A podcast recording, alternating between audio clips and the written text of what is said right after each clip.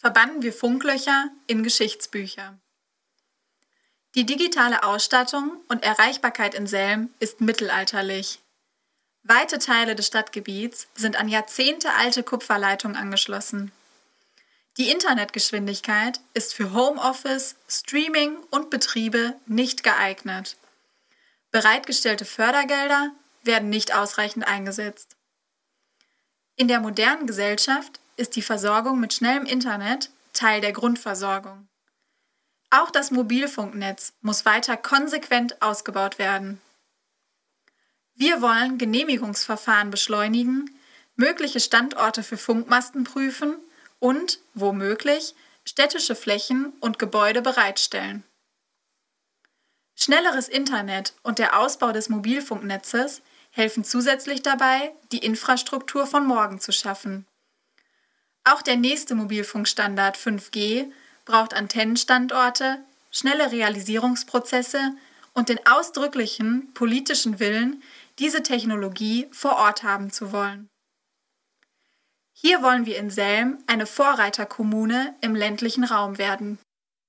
Wir Freien Demokraten halten den Ausbau für zwingend erforderlich. Andernfalls werden sich zukunftsorientierte Unternehmen in Selm nicht niederlassen, sogar abwandern. Für eine moderne Verwaltung bietet die Digitalisierung große Chancen, die wir beherzt ergreifen und ambitioniert vorantreiben wollen. Die Lebenszeit der Bürgerinnen und Bürger, die durch lange Wartezeiten verloren geht, wollen wir, soweit es geht, minimieren. Für eine moderne Verwaltung bietet die Digitalisierung große Chancen, die wir beherzt ergreifen und ambitioniert vorantreiben wollen. Die Lebenszeit, die durch lange Wartezeiten verloren geht, wollen wir, soweit es geht, minimieren.